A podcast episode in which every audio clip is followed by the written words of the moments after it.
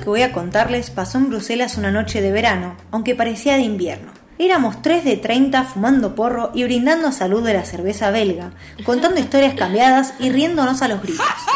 Estábamos haciendo mucho ruido, todo el ruido que caracteriza a una parte del mundo cuando está en otra más silenciosa.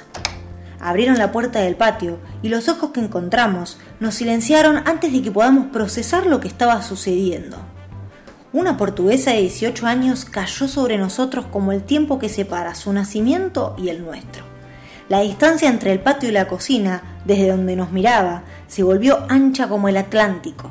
Frente a la imposibilidad de reconciliar dos idiomas hermanos por la clara intoxicación de una de las partes, la joven dijo, ¡Juis, Maradona!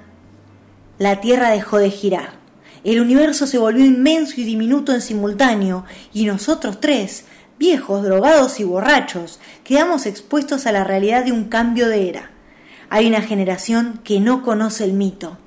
¿Cómo se explica quién es el Diego? ¿Por dónde se empieza? ¿Por el hombre, la deidad, el filósofo popular, la rocola inacabable creadora de frases que todo lo abarcan?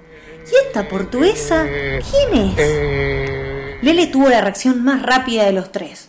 Tardó unos eternos dos minutos en reaccionar, pero lo logró.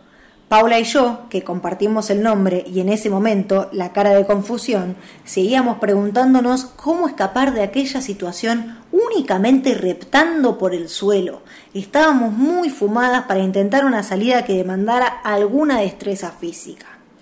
Eh, lo que vos ten que saber es que o Diego es o más grande del mundo, dijo Lele. Sacó el celular y buscó el gol a los ingleses. La portuguesa miraba el video sin reacción, sin sonreír, sin suspirar. La portuguesa se aburría con ese gol. Me di cuenta, entonces, que el fútbol que le estábamos mostrando era lento para el que ella conocía. La calidad de imagen era mala. El Diego era una sombra desdibujada de una historia que no le interpelaba. Interrumpí. Eh, vos tenés que pensar que las Malvinas son argentinas, como el Papa, como el vino y como este gol. Este gol lo hicimos todos, hasta nosotros, que no habíamos nacido todavía. Eh, Pelé debutó con un pibe. Paula me miró inquisitiva, con reproche. ¿Qué tenía que ver Pelé con todo esto? La escuchaba decirme, estás confundiendo a la criatura, aún sin haber abierto la boca asumió la posta para tratar de aclarar el panorama y le mostró una foto del Diego con Fidel, del Diego la noche del 10, le explicó la Santísima Trinidad, por la Claudia, por la Dalma y la Yanina. Le hablamos de política, de religión, de los métodos anticonceptivos que nunca aprendió a usar. Nos desesperamos.